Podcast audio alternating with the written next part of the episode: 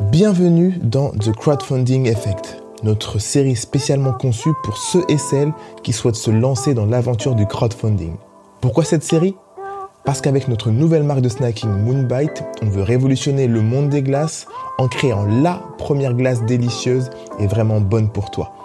Après deux ans de recherche et développement, on a réussi à créer une gamme de glaces plus saine, moins sucrée, sans allergènes, sans produits animaux et deux fois plus délicieuse que les glaces du marché pour qu'elles puissent convenir au plus grand nombre. Et pour pouvoir les mettre sur le marché, on a décidé qu'on allait lancer notre propre campagne de crowdfunding au mois de mars 2023.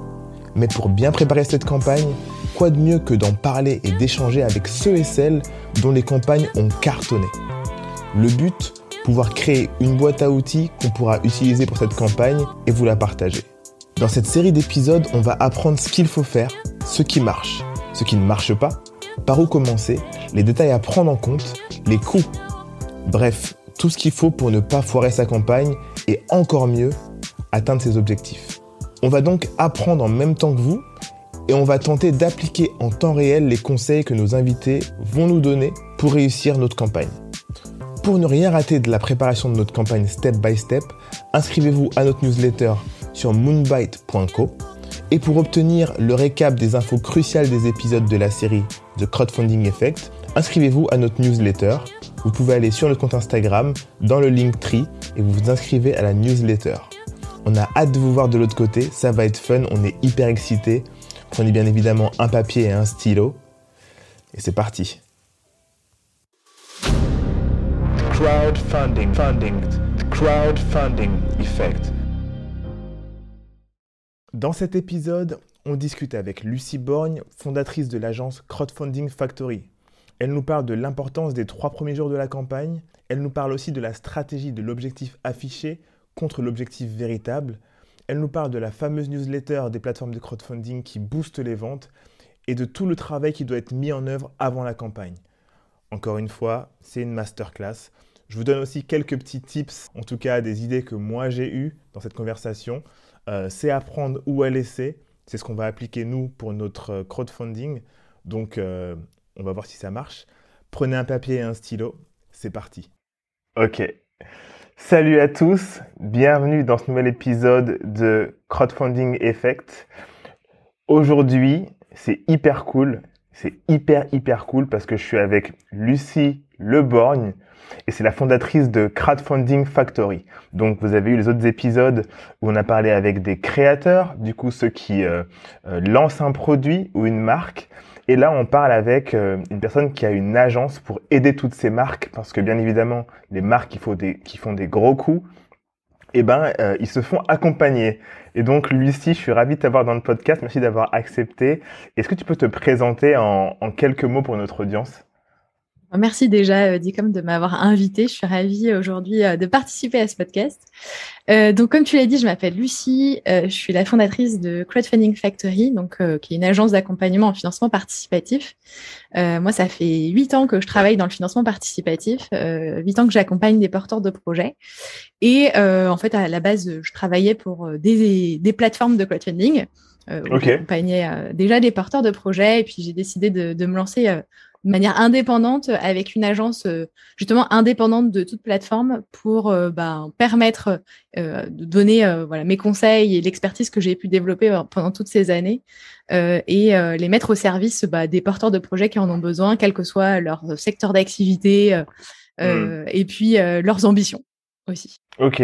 Et du coup, euh, quand tu travaillais dans ces plateformes de crowdfunding, tu aidais déjà les, les boîtes, c'est ça? Je ne savais pas du tout qu'il y avait un service en fait qui aidait les boîtes. Alors, ça dépend des plateformes. Moi, je travaillais à l'époque pour des petites plateformes, alors qui n'existent plus aujourd'hui, malheureusement. Euh, mais euh, qui du coup avait un volume euh, de projets qui était un peu moins important que ce qu'ont aujourd'hui les plateformes de crowdfunding comme Kickstarter ou Ulule ou KissKissBankBank, peu importe, qui ont des gros volumes quand même de projets. Et du coup, on pouvait se permettre d'accompagner de manière un peu plus poussée les projets. Donc à l'époque, voilà, je coachais et j'accompagnais déjà déjà des projets. Ok, c'est hyper intéressant. Et du coup, tu t'es dit, tu as vu un marché, un marché surtout naissant et de plus en plus euh, grandissant. Euh, je pense avec le côté, euh, bah, j'ai pas d'argent, comment je fais pour monter un projet et le faire financer, en tout cas pour le lancement de la première production.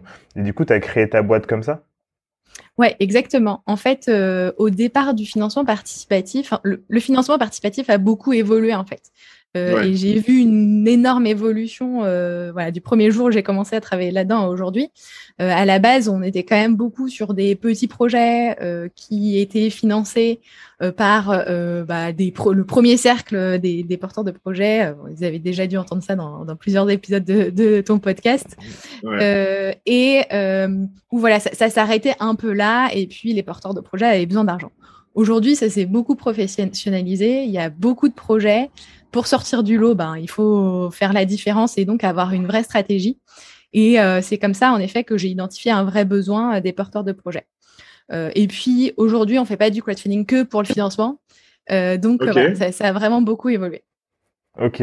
Et, c'est hyper intéressant parce qu'avant qu'on rentre dans, dans, le vif du sujet des, des cas pratiques, et ça, j'en parlerai dans, dans notre épisode, mais je suis avec mon frère. Mais en fait, je trouve que à l'époque, l'image que moi j'avais du, crowdfunding, c'était des gens qui lancent des produits, mais pas des marques. Tu vois, c'était ça la différence dans ma tête, c'était que c'était des lanceurs de produits, à la limite pour moi du euh, dropshipping, tu vois, à la limite du dropshipping like. Euh, et maintenant, de plus en plus, les gens créent leurs produits, en fait, créent leur marque et en fait veulent faire en sorte que leur premier produit soit financé par le crowdfunding. Alors qu'avant c'était on va créer le produit et on va l'appeler euh, Zoom 1 et surtout sur Kickstarter et après on balance et on voit et après on construit sur ça. Est-ce que tu as vu ce, changement-là euh, toi aussi ou pas? Ouais, euh, aussi, je suis assez d'accord avec toi. et puis en fait, aujourd'hui, comme je disais avant, en fait, il y, a tellement de projets, euh, la concurrence entre guillemets est tellement rude qu'il faut avoir une vraie marque, une vraie identité de marque, une vraie différenciation sur le marché pour que ça fonctionne et pour faire un gros carton. Euh, vous mmh. pourrez toujours voilà financer votre projet. Euh, je pense voilà s'il est qualitatif sur les plateformes, mais si vous voulez vraiment faire un carton, il faut avoir une, vraie stratégie, un vrai branding et une vraie différenciation forte. Quoi. Et, est-ce que, bah, du coup, ma première question, c'est est-ce que pour toi, tous les projets sont finançables? Quand je dis ça, je m'explique. C'est que j'ai constaté que sur les plateformes, en tout cas, je vais prendre Ulule, parce que c'est celle que j'ai regardée un petit peu. Kickstarter, c'est vraiment différent quand même, mais sur Ulule, j'ai l'impression que les campagnes, en tout cas les produits qui marchent le plus, sont des produits euh, et pas forcément des, des lieux. Euh, et il y a beaucoup euh, ce, côté produits cosmétiques, les jeux. et en fait, les choses qui améliorent la, le quotidien, tu vois. voilà. Et, j'ai l'impression que tout le monde se rue dans ce truc-là, tu vois. Quand tu as un produit ou un projet un peu euh, avec de la sustainability, tu vois, le truc un peu durable, eh ben, euh, tu vois. Est-ce que pour toi, tu as une plateforme type par typologie de, de, de produits ou de marques ou euh, tu peux faire la même chose sur toutes les plateformes? Alors, euh, la vérité en général, c'est que quelle que soit la plateforme, ça change pas grand-chose. Ok. Mais bon, il y a des petits bémols à ça. J'y viendrai juste après. Mais euh, en, vrai, les, plateformes, c'est des outils euh, qui te permettent de facilement mettre en place une campagne de crowdfunding, qui voilà, ben, euh, des outils en ligne qui te permettent de le faire facilement, de voilà. Mais la plateforme, de manière générale, te ramène que très peu de contributeurs. C'est toi et ta communication qui va ramener les contributeurs sur la plateforme. Donc, en soi, que tu ailles sur l'une ou sur l'autre, finalement, ça ne devrait pas changer grand-chose. Euh, le moment où ça change quelque chose, c'est euh, si ta campagne, elle a beaucoup de succès déjà, toi, avec la communication que tu fais. À ce moment-là, la plateforme va peut-être parler de toi et probablement parler de toi. Et à ce moment-là, la communauté de la plateforme rentre en jeu et là, ça peut te permettre de ramener pas mal de contributeurs. Et du coup, si tu choisis telle ou telle plateforme qui a tendance à avoir des projets similaires aux tiens, bah, ça peut te rapporter plus ou moins. Voilà. Donc, si ah. ton projet a du succès, euh, la plateforme va te ramener euh, probablement euh, pas mal de contributeurs, mais si déjà ton projet galère, il y a peu de chances que ça t'en rapporte. Ok, donc si ta plateforme, par exemple, ton, ton projet n'est pas bien préparé en amont, mais surtout si tu le lances et que parce qu'il y a ce truc aussi la newsletter la newsletter de telle plateforme telle plateforme telle plateforme et euh, il y a ce truc en fait quand tu passes dans la newsletter, euh, un peu ce rêve d'être mis en avant. Euh, mais ça veut dire qu'il faut faire un taf monstrueux avant et avoir une réelle stratégie pour faire en sorte de d'exploser à, un niveau hein, les stats. Parce que du coup, j'imagine que les plateformes, elles ont un, un, algo ou un tracker qui voit, oh, il y a un gros pic sur ça, euh, c'est pas mal, il y a l'air d'avoir du truc. Ok, c'est intéressant, mais du coup, tu trouves pas que c'est euh, c'est un peu unfair? Parce que du coup, ils mettent pas en avant les, les projets les plus cool ou les plus euh, comment dire Ils mettent les projets qui sont le plus visibles déjà. Tu vois Oui. Alors, en effet, ça peut paraître euh, unfair, mais euh, alors il y, a plusieurs éléments. En effet, donc ils ont un algorithme qui permet de voir voilà les projets qui ont le plus de succès. À ce moment-là, tu es souvent mis en avant sur la page d'accueil. Euh, or, à part moi et trois autres personnes qui travaillent dans le crowdfunding, personne ne va se balader sur les plateformes de crowdfunding. alors, prenons un exemple. Je ne pose pas de question, mais prenons un exemple. Pour moi, je vois la plateforme de crowdfunding comme un Amazon. C'est-à-dire que on te vend aussi du foot traffic, du, du trafic qui va dessus parce qu'il y a des gens qui aiment bien voir ce qui se passe.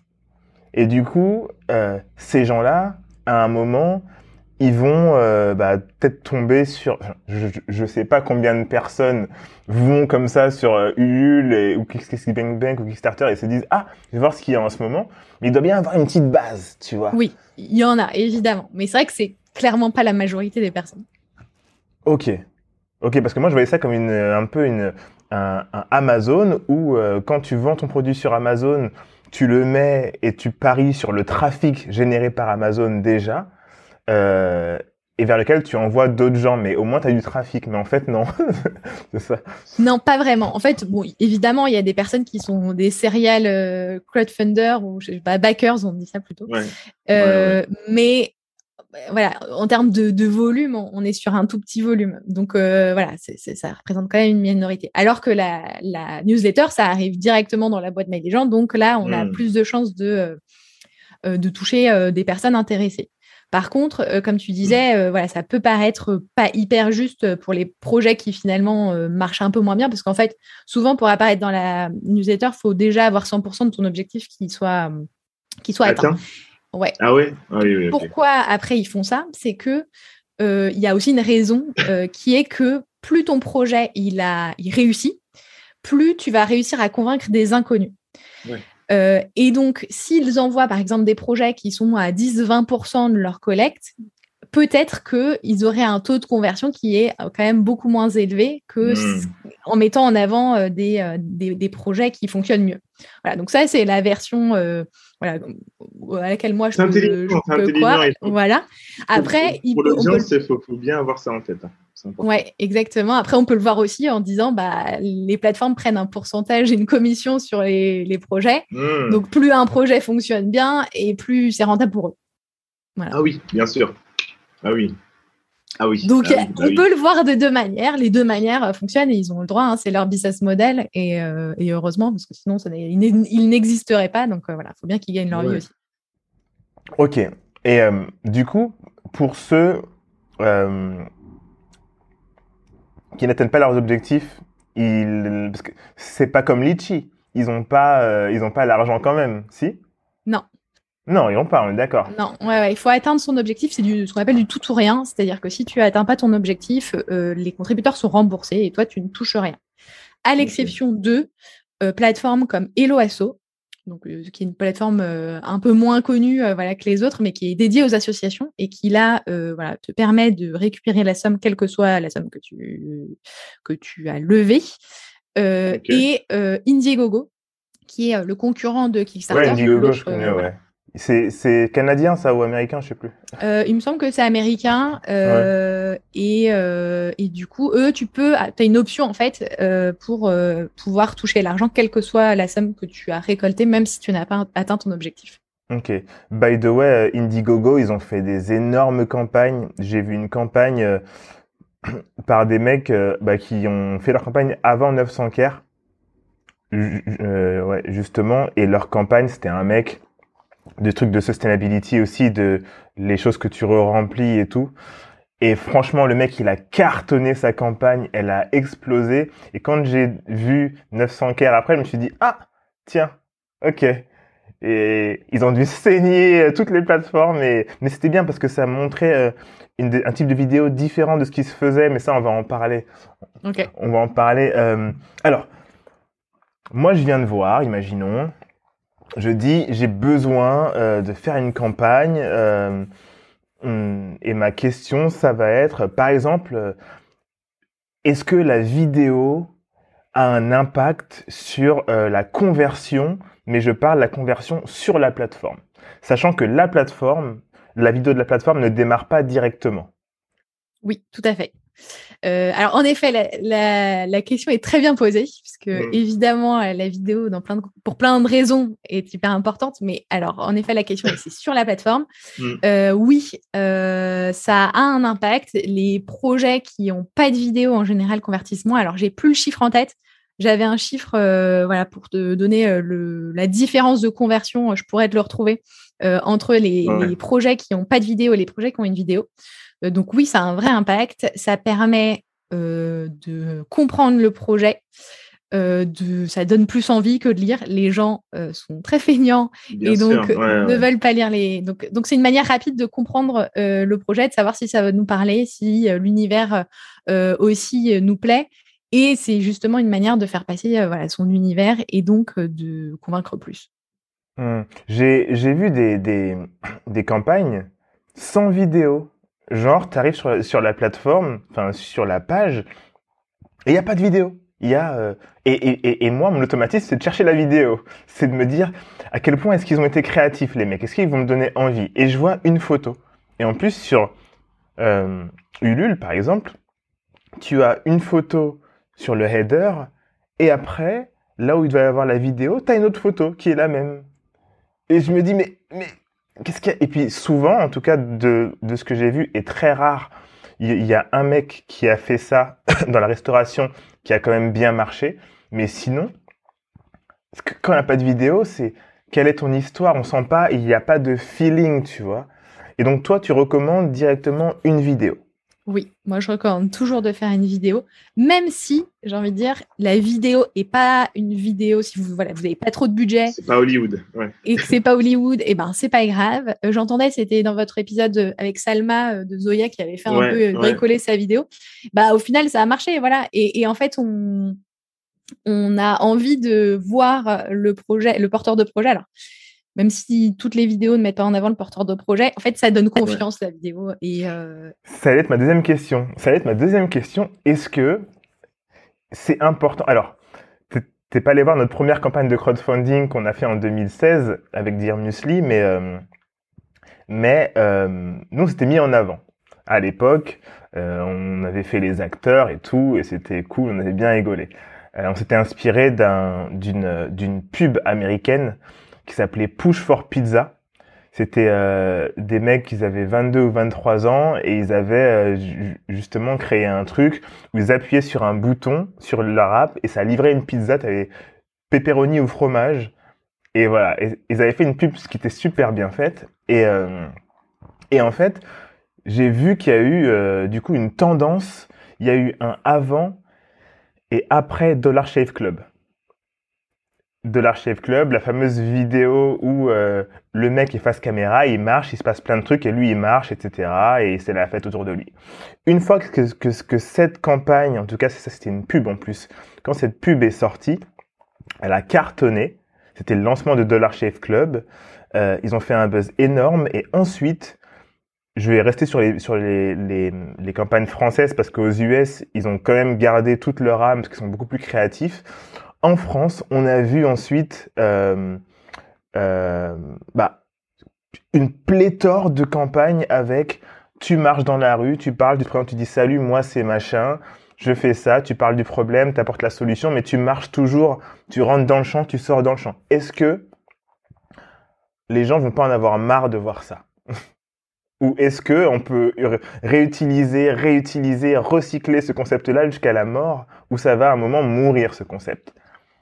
Je pense que c'est déjà un peu la fin de cette période-là. On a quand même aujourd'hui de plus en plus de vidéos type pub, en fait. Ouais, ouais. Euh, plutôt. C'est-à-dire qu'on va plus mettre en avant des personnes, mais vraiment son produit, son offre, Le euh, concept, la- ouais. la- le concept, la problématique euh, qu'on va résoudre dans sa vidéo, plutôt que présenter un projet, euh, voilà, les porteurs de projet, et puis se mettre en avant comme ça.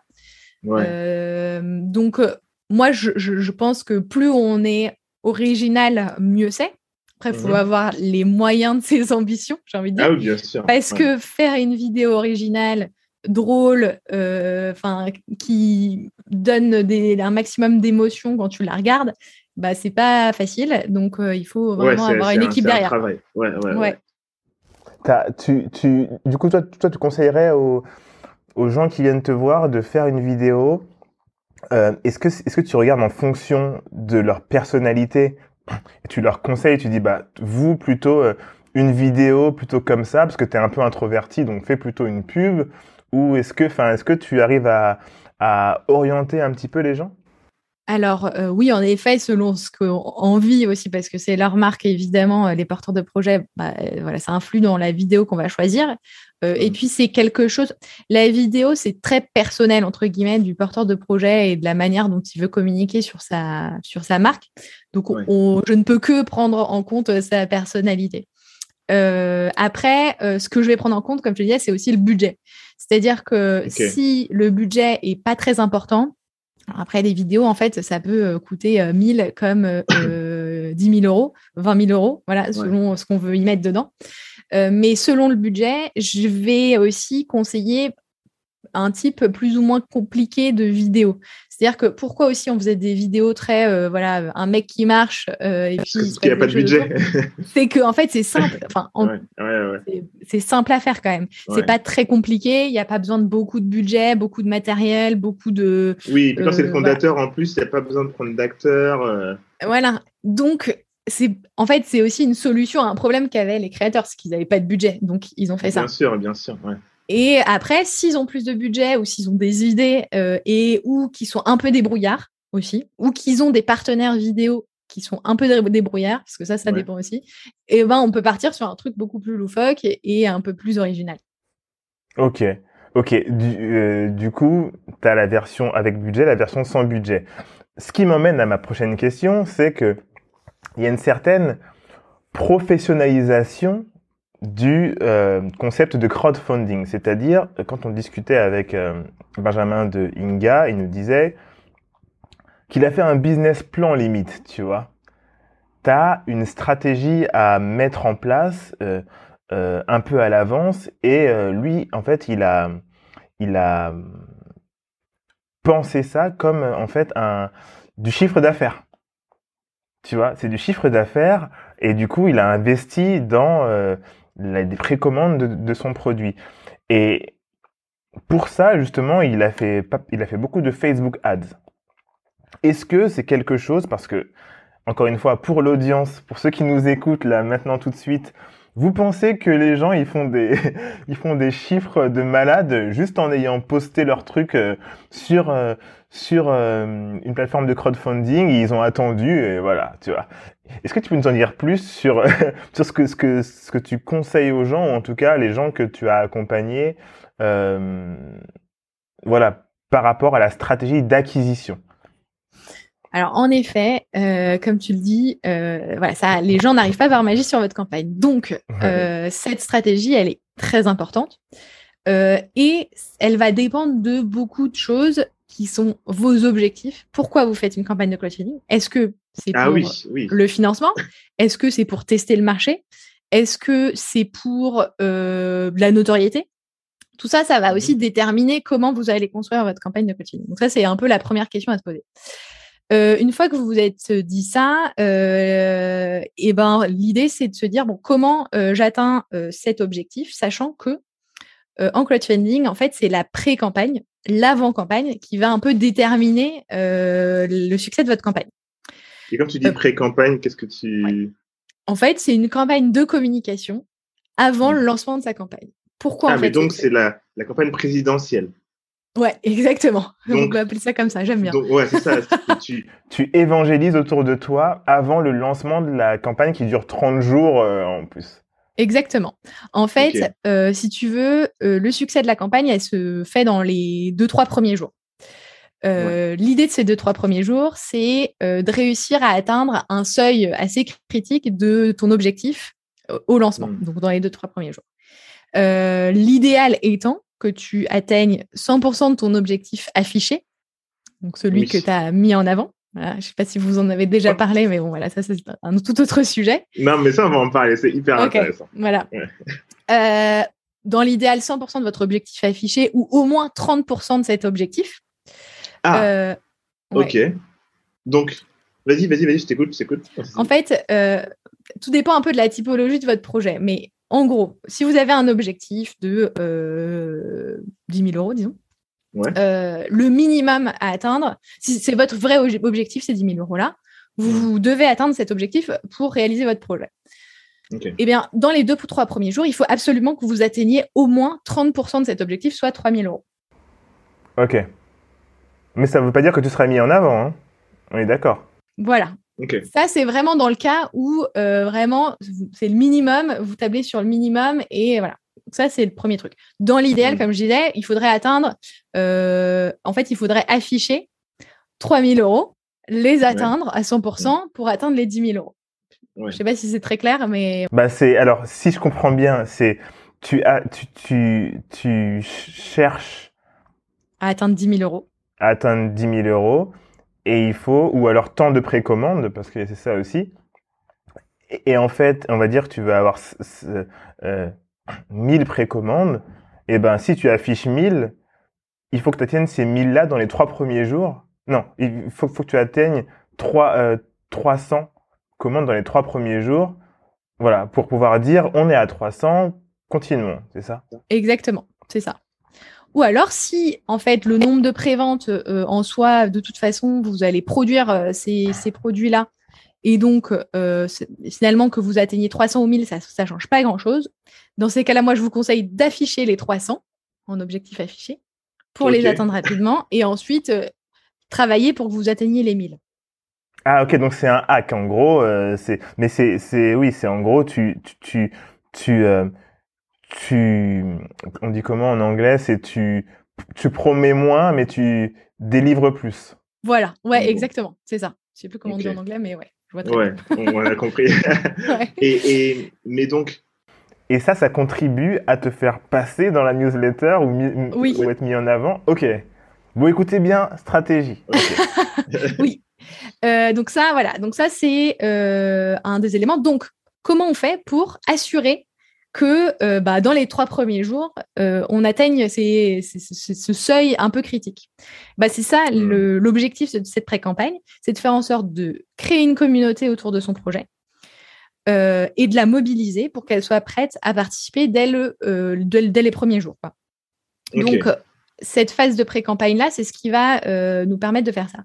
Et donc, souvent, ce qu'on utilise pour euh, que- créer cette communauté, c'est pas forcément les réseaux sociaux, même si c'est intéressant de les utiliser, mais plutôt que d'avoir euh, newsletter. 1000 followers sur les réseaux sociaux, c'est d'avoir 1000 adresses mail de personnes qui se sont Hmm. inscrites, donc des opt-in, hein, pas euh, des bases mail récupérées je ne sais où, Ouais, ouais, euh, des ok. opt-in euh, de personnes euh, qui euh, sont intéressées par votre projet. Voilà, Génération de leads, quoi.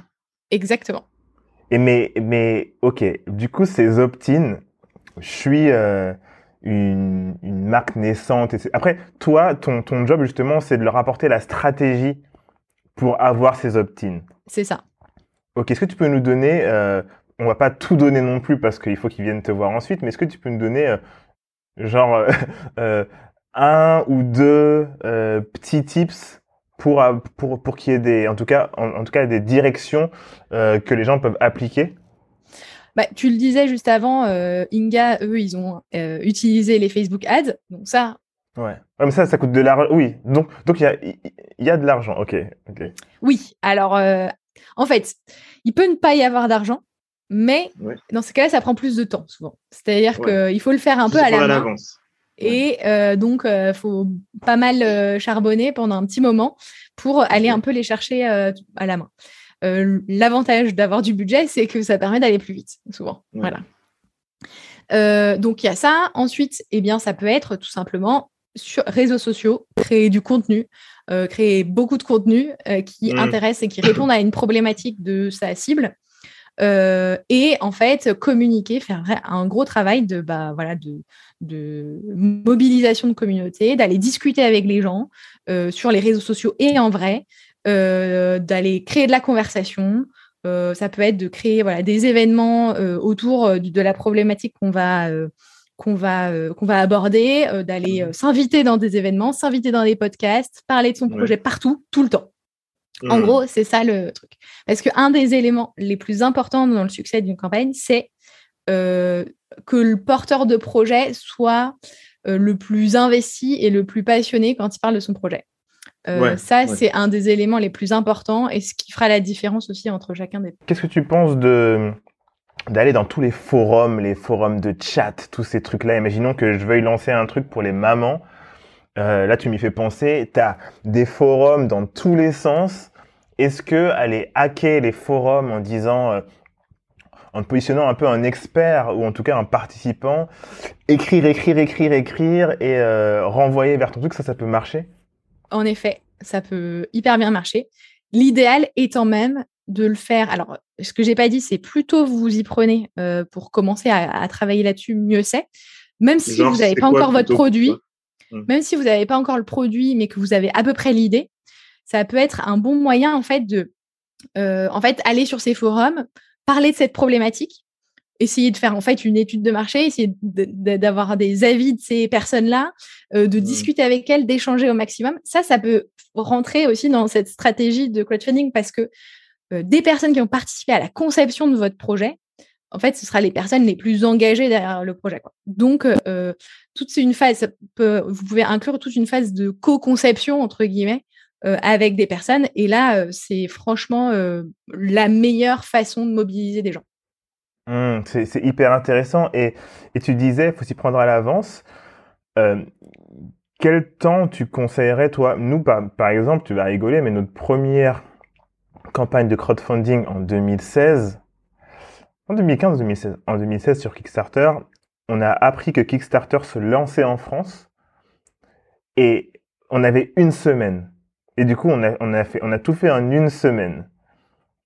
En une semaine top chrono, on est, on est, on, était, on a contacté, elle s'appelait Axel, je sais plus comment, euh, celle qui avait, ouais, et ben en fait on l'a, on l'a appelé, on a dit nous on veut être sur Kickstarter, on veut être mis en avant, on veut, on veut, on veut, parce qu'en fait il se lançait. Donc on a, on a essayé de, de pousser, euh, de pousser pour être mis en avant, et du coup nous on avait euh, un objectif, je crois, de 5000 euros. Et on avait eu euh, genre 8000 euros en 7 jours, un truc comme ça. euh, Et ouais, ouais, ouais, parce qu'on avait une communauté déjà, et on avait euh, fédéré, et voilà. Mais c'était hyper fatigant. Et, euh, et, et donc ça c'est intéressant. Donc ça c'est un, premier truc, par exemple, se rendre visible euh, physiquement, quand on parle du gratuit, se rendre visible physiquement, aller sur les différents forums, etc. Est-ce que tu as un autre, un autre type Euh, après, ça peut être aussi de nouer euh, des partenariats avec euh, d'autres marques, un peu affinitaires. Alors, ça veut, Mm. parfois, ça peut aider, même si ça peut être compliqué, parce que quand on n'a rien et qu'on est encore personne, Ah oui, il faut ouais, ouais. convaincre avec pas grand-chose. Mais ça peut être un bon moyen de, voilà, de, faire en sorte de bah, d'attirer de, nouvelles personnes. Alors, ça peut être des petites marques, des marques avec qui vous partagez les mêmes valeurs et voilà. Ouais. Euh, ça peut être, alors, euh, moi, j'entends, enfin, ça, ça, c'est arrivé aussi qu'on réussisse à convaincre des micro-influenceurs euh, de parler du projet sans rien en, en retour. Voilà, donc ça, ça peut être aussi. euh, ça Parce qu'ils aiment le projet. parce qu'ils aiment le projet, qu'ils parient dans le projet, et puis en étant totalement transparent, en disant voilà, on n'a pas de budget, mais Ouais. euh, voilà, on pense que ça peut t'intéresser, et puis on, sera redevable en, en tout cas Ouais. euh, pour, pour la suite. Voilà. Euh. Ça, ça peut fonctionner aussi. Euh, et puis après, ça peut être euh, voilà son réseau, son entourage, les réseaux d'entrepreneurs euh, auxquels on a, on peut appartenir, ça, qui peuvent relayer aussi son projet. Ouais. Enfin voilà, il y a plein de plein de manières qu'on peut. Donc utiliser son, son réseau et même ceux qui pensent ne pas avoir de, de réseau, on a tous des potes, des amis, même s'ils ont pas, même s'ils connaissent pas de gens qui, ont- qui sont fortunés, on a tous deux trois potes qui peuvent relayer et après c'est une chaîne. Et qu'est-ce que tu penses de moi c'est une idée que j'ai, j'aime bien réfléchir à des stratégies et je me dis euh, quel serait le bon média pour communiquer sur euh, une, une, campagne de crowdfunding, en tout cas aller en, en en, guerre, tu vois, euh, et ben il y a TikTok. Comme TikTok euh, explose au niveau des stats en général, pour les gens qui nous écoutent, je me dis que ça peut être pas mal de faire plein de mèmes, plein de mèmes là, et que tu mets sur TikTok, tu fais plein de vidéos, euh, dans laquelle après tu commences à mettre tes, tes produits ou ton, ton idée, mais en tout cas, flotter un peu de trucs un petit peu drôles, euh, qui inclusent le, le projet, enfin tu vois, et, et, et pas et, et pas montrer tout de suite un lien vers la campagne, mais au fur et à mesure pour pour ne pas être dans dans l'acte d'achat directement et ça ça peut être pas mal non? Je ce que je me dis Complètement. TikTok, Et- c'est un bon. Enfin, voilà, il y a de la place encore un peu. Ouais. Donc, euh, Ouais, ouais. donc Ouais, c'est un ouais, bon moyen. sûr. Mais de manière générale, sur les réseaux sociaux, hein, euh, euh, essayez pas de vendre. Enfin, alors c'est bien de vendre de temps en temps, mais quand même, les- le principe même des réseaux sociaux, c'est donner du contenu gratuitement, donner des conseils. Enfin voilà. Donc c'est bien aussi de faire autre chose que de vendre sur les réseaux, so- réseaux sociaux. C'est comme ça aussi qu'on attire une communauté engagée. ouais. je me permets j'y pense je sais pas si tu fais ça avec tes clients et tout mais euh, en fait pour la génération de leads pour montrer à quel point t'es euh, enfin se positionner en tant qu'expert ça peut être pas mal euh, de proposer en fait dans, avec des grands sur des grands sujets euh, qui sont en rapport avec euh, ton produit de proposer des quiz Ouais. c'est-à-dire des quiz qui au final te donnent une réponse par rapport à qui tu es. Imaginons nous pour les glaces, est-ce que quel type de mangeur de glace tu es? Oui. Tu fais cinq archétypes et du coup tu fais en sorte que les gens y répondent, aux questions pour savoir quel genre de mangeur de glace ils sont. Euh, et comme ça, ils te donnent toutes leurs informations, euh, vegan, pas vegan, ce qu'ils aiment, ce qu'ils aiment pas. Et à la fin, pour avoir leurs résultats, ils mettent leur mail. Et du coup, ça, ce sont des gens qualifiés, tu vois. Et comme ça, tu peux engranger de... Nous, c'est ce qu'on va faire là, en tout cas, euh, tu vois.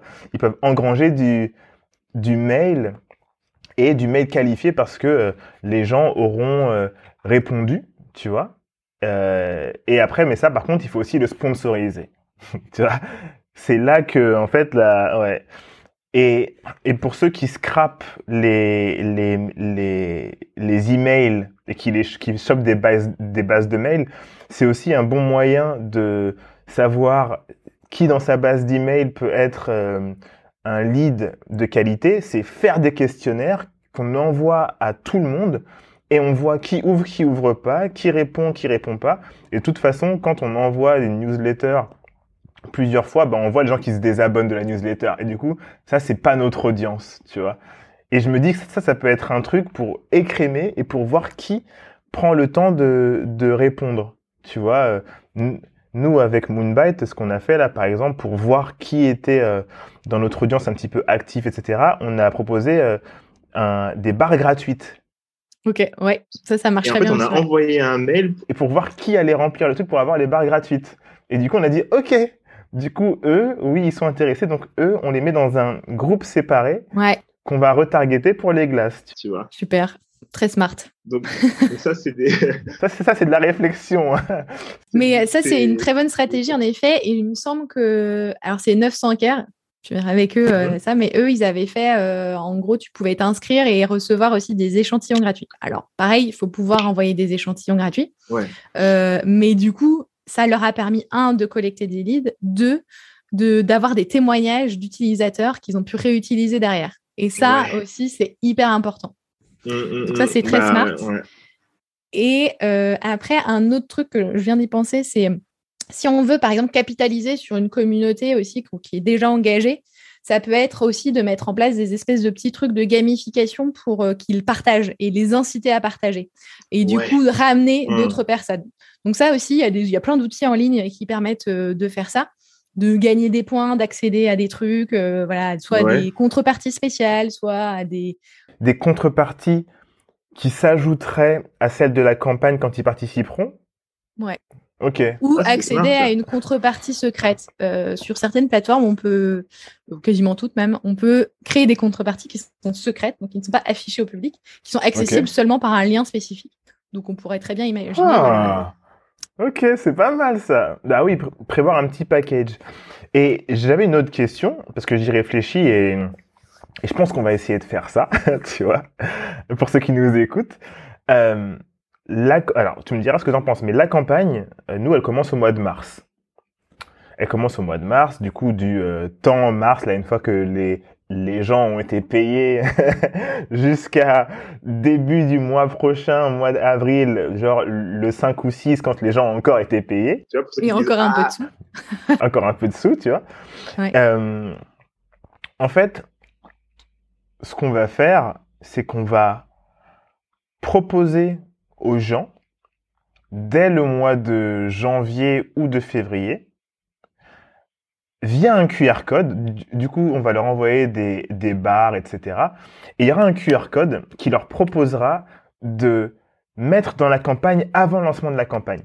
Ok. C'est-à-dire qu'ils vont, on va leur présenter le pack via un lien spécial, donc ils auront plusieurs packs, Oui. euh, comme le, truc de la campagne, et ils pourront opt-in, mais déjà en mettant de l'argent dans une sorte de cagnotte, euh, ils mettront de l'argent, je sais pas, via un PayPal ou directement sur le compte, et cet argent-là, nous, on pourra le prendre, et, et le jour J, bam, on le met dans la campagne. Ouais. Tu vois, et eux, ils ont ça à un prix préférentiel, tu vois. Très bonne donc, stratégie.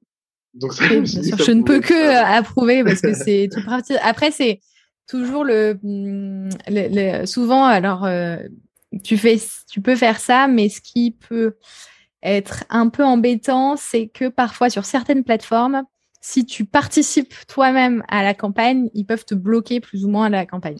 Donc ça, attention, Ah, faut mais faire attention à ça. du coup, il faut le mettre sur un autre compte, peut-être. Enfin, voir, exactement. euh, ouais. voir mais, mais mais en fait ça permet en fait aux, aux gens de se sentir euh, vraiment euh, privilégiés encore plus que les que ceux qui vont participer tu vois avoir un petit truc euh, voilà c'était Ouais, non, mais c'est une très bonne idée. Euh, moi, j'ai déjà utilisé un système qu'on appelle un peu le one dollar euh, deposit. Tu vois, c'est- donc c'est un, un Ouais. dépôt de 1, euro ou 1 dollar, ou ça pourrait être plus, peu importe. En gros, qui permet de réserver avant le lancement de la campagne son produit au meilleur prix. Ce qui fait que, Ah, mais. Ok.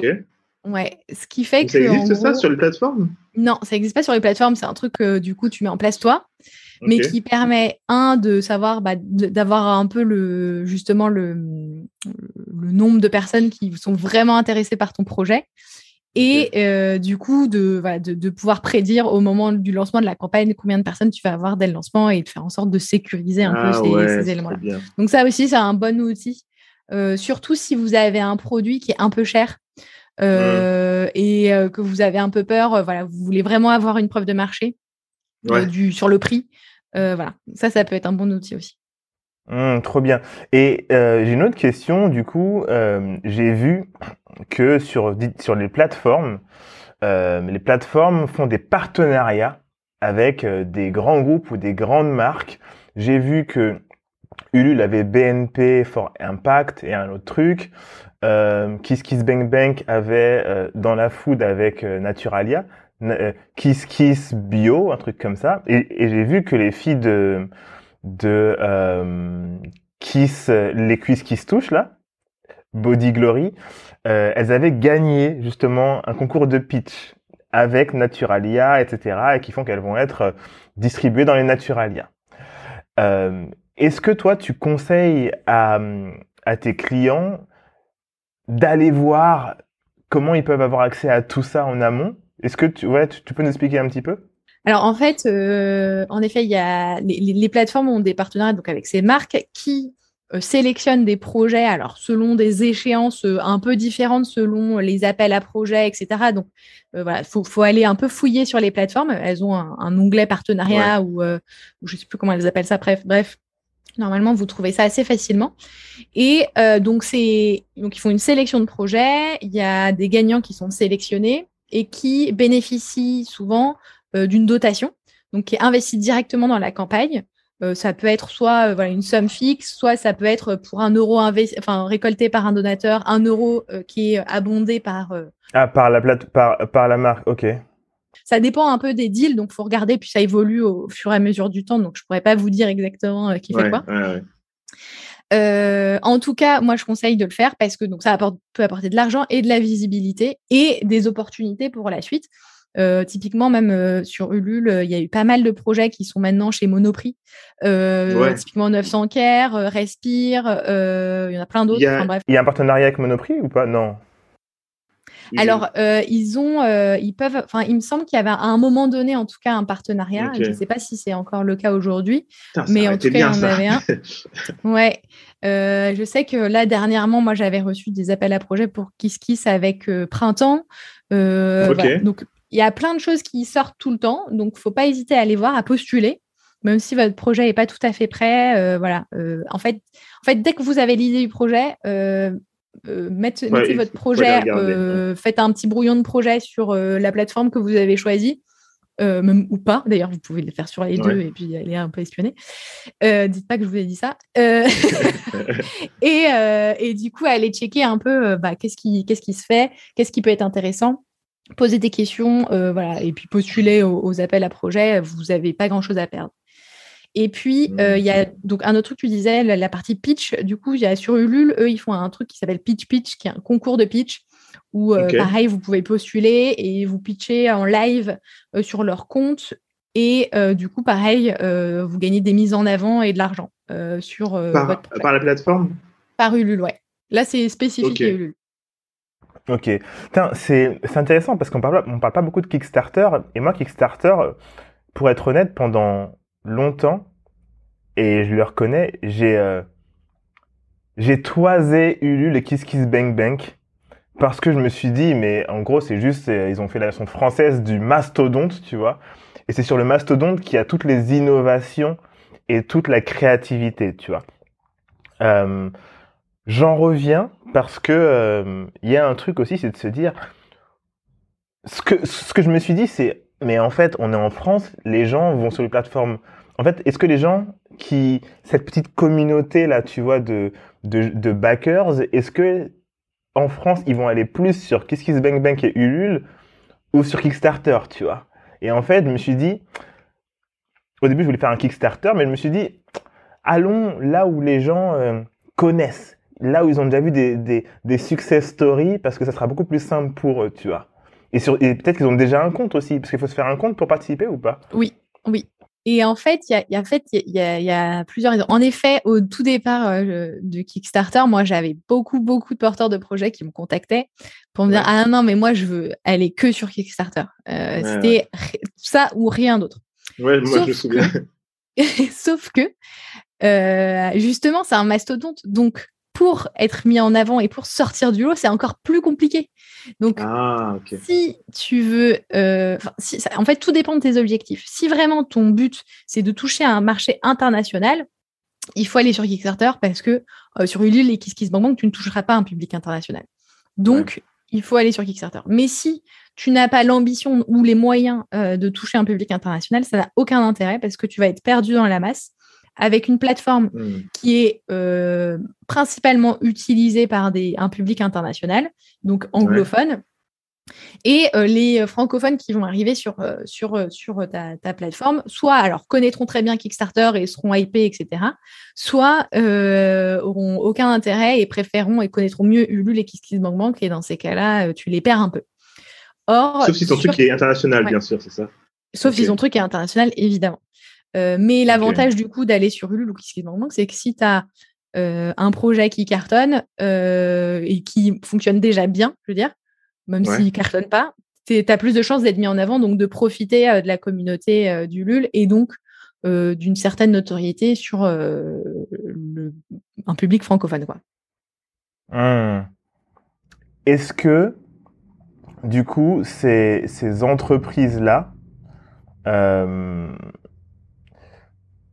tu peux pas parce que j'ai entendu des, des, gens euh, qui ont fait ça et c'est assez smart, je trouve, les contacter, en tout cas, enfin, en amont, enfin en amont, mais surtout en parallèle. Par exemple, si tu veux être distribué euh, et que t'as pas pu faire le pitch, euh, tu vois, est-ce que tu peux passer justement par cette plateforme, enfin passer en parallèle en disant bah voilà, on va faire le Kiss Kiss Bang Bang ou le le Ulule.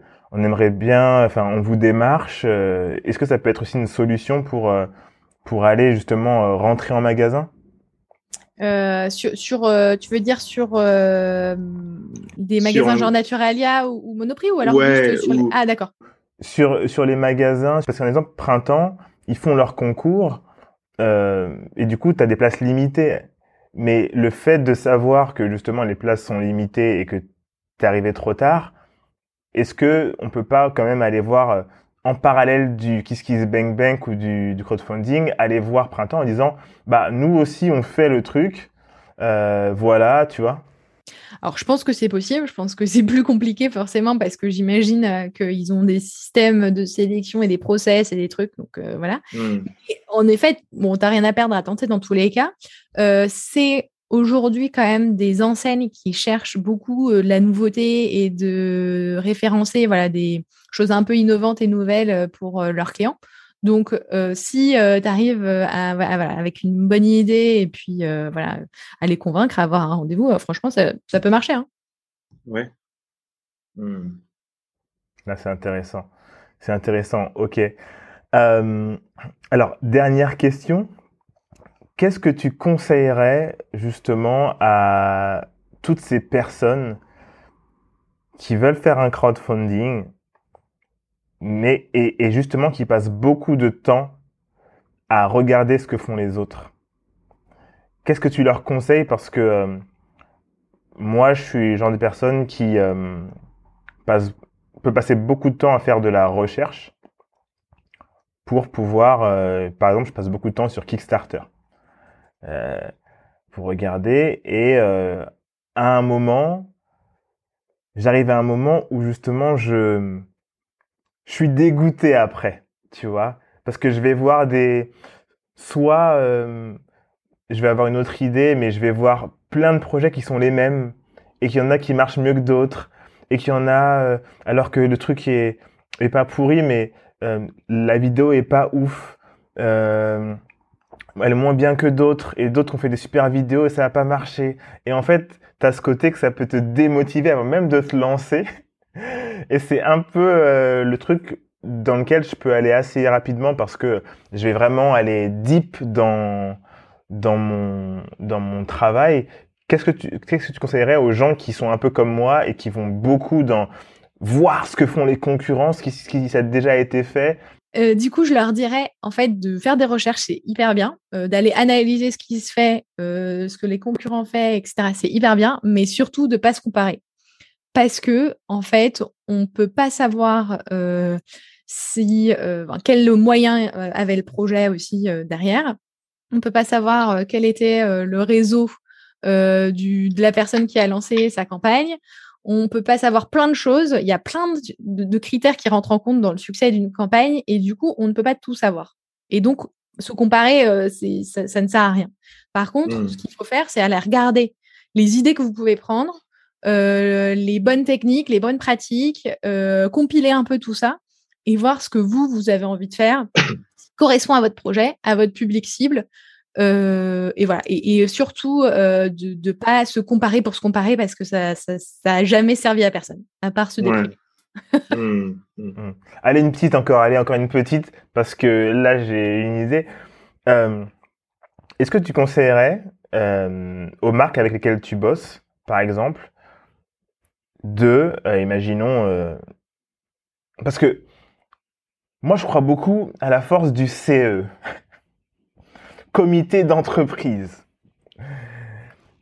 Les comités d'entreprise, on n'y pense pas assez, mais ils peuvent mettre dans ta campagne, si tu les contactes largement avant, en disant, voilà notre produit, tu leur envoies une presse et vous mettez juste le jour de la campagne ou alors un petit peu avant ou machin, mais est-ce que ça peut pas être un, quelque chose qui peut être hyper intéressant justement pour, euh, pour les gens que tu accompagnes, en tout cas, enfin, d'avoir ça dans la stratégie, même si c'est assez long, hein. ça, ça, ça, implique de commencer il y a, il y a six mois, mais est-ce que c'est un truc que, euh, que tu conseilles ou en tout cas Ça peut être un bon truc que ce soit les CE ou même euh, les entreprises de manière générale, si vous proposez des produits qui peuvent euh, être euh, voilà utilisable entre guillemets utilisé par euh, les entreprises ou que je sais pas des revendeurs des boutiques pourraient avoir. Ça peut être un bon moyen d'avoir un gros euh, chèque direct sur la campagne. Donc ça ça peut être bien. 3000 produits d'un coup exactement. Donc ça voilà.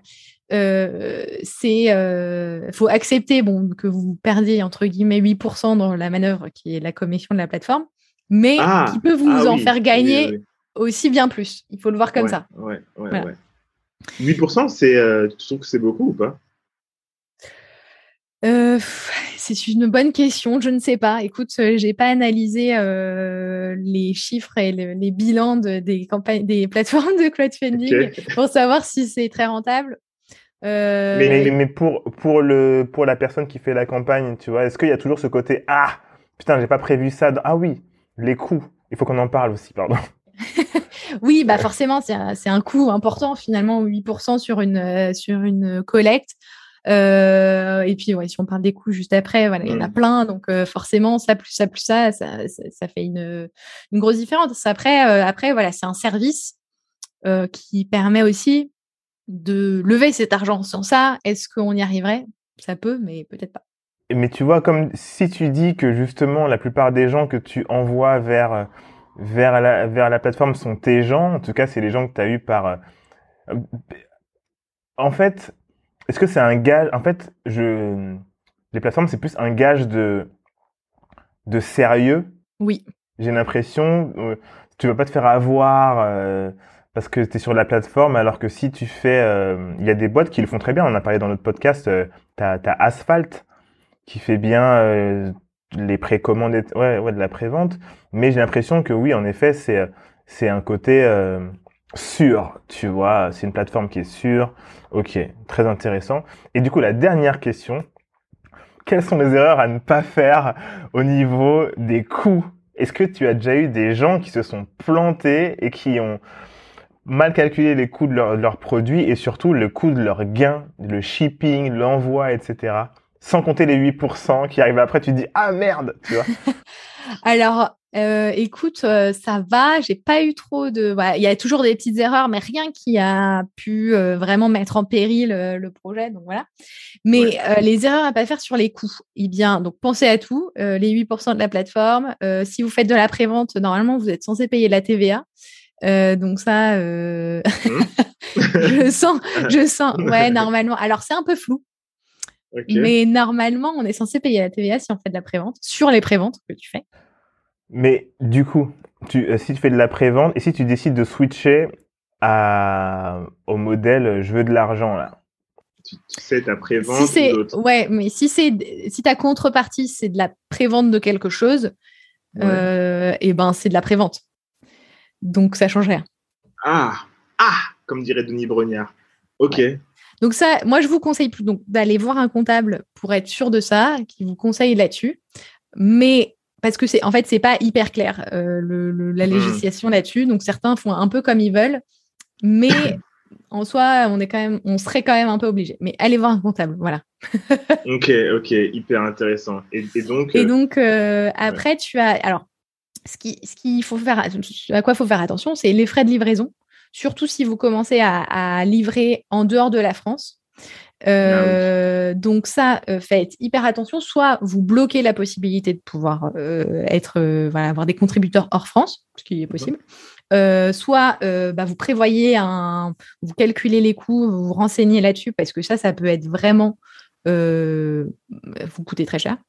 Hmm. Il y a ça. Et puis après, il y a aussi, et surtout, moi, l'erreur que je vois souvent, c'est des gens qui font plein de goodies. Alors, les goodies, c'est sympa, mais c'est pas votre proposition de valeur. C'est pas ce pourquoi les gens ont participé à la campagne.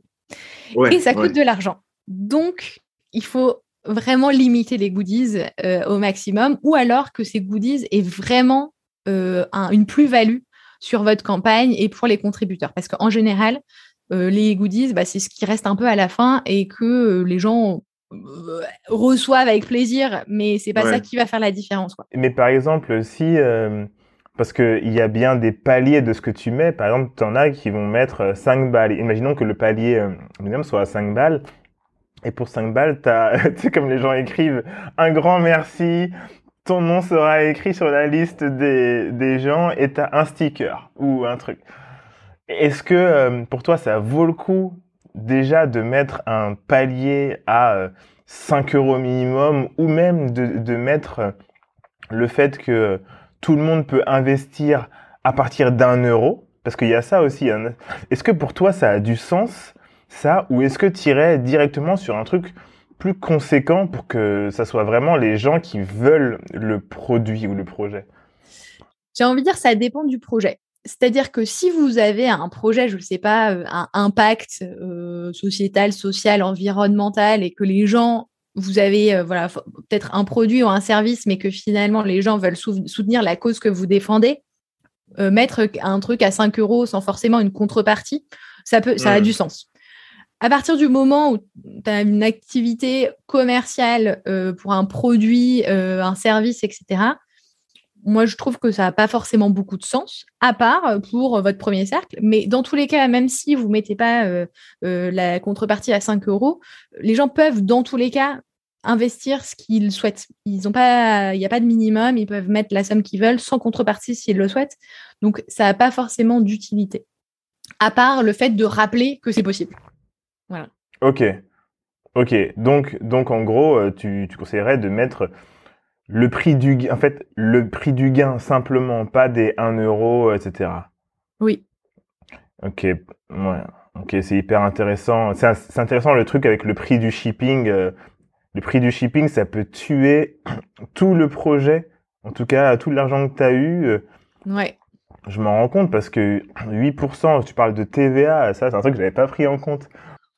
La, TVA. Tu vas retourner à ton petit tableau euh, pour mettre à jour tes chiffres euh, tout de suite. Bah le truc de la TVA, franchement, euh, pour ceux qui nous écoutent, est-ce que vous avez eu, déjà eu de la TVA pour ceux qui ont déjà fait une campagne? Et surtout, faut checker la TVA, en tout cas avec un comptable, pour vraiment être sûr, parce que ça peut vraiment tout, voilà, tout gâcher.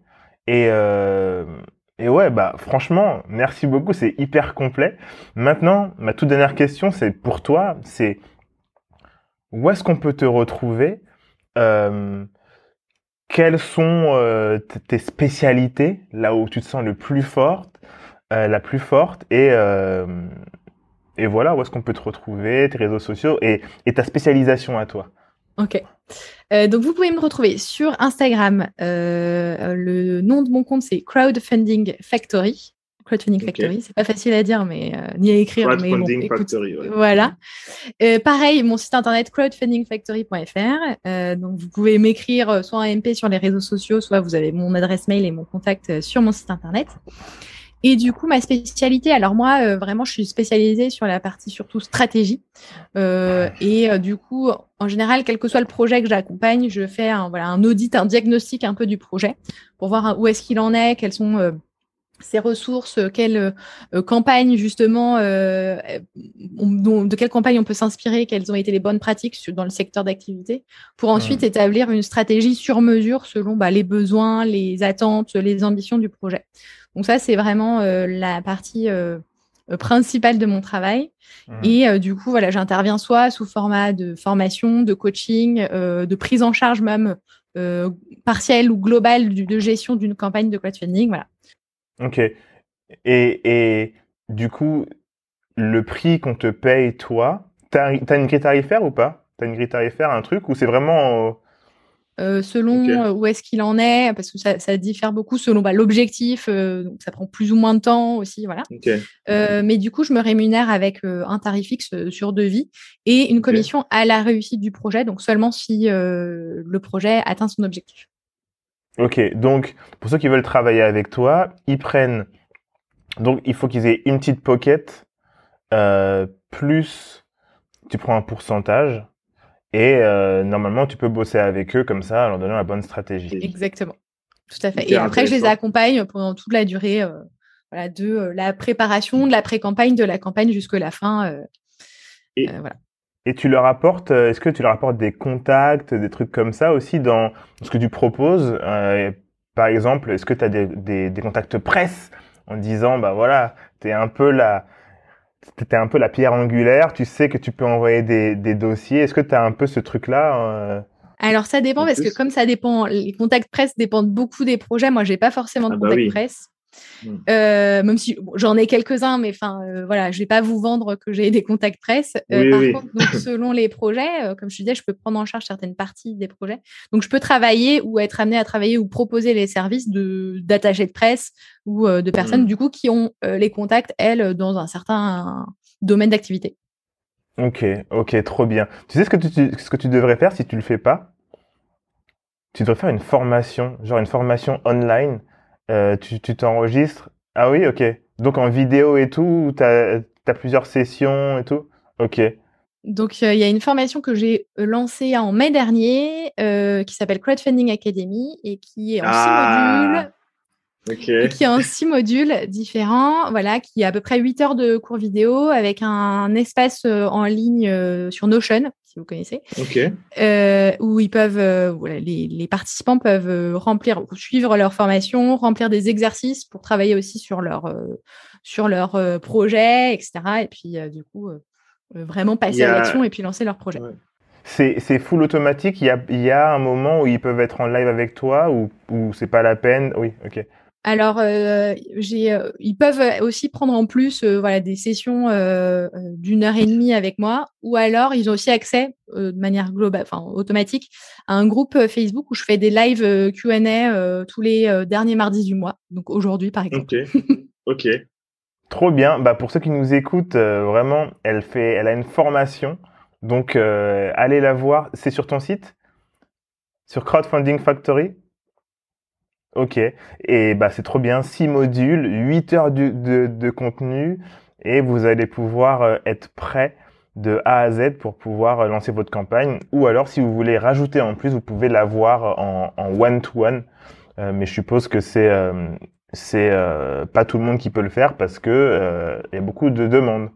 Exactement. Donc, euh, Malheureusement, mon temps n'est pas illimité. euh, si. Exactement. Bah trop bien.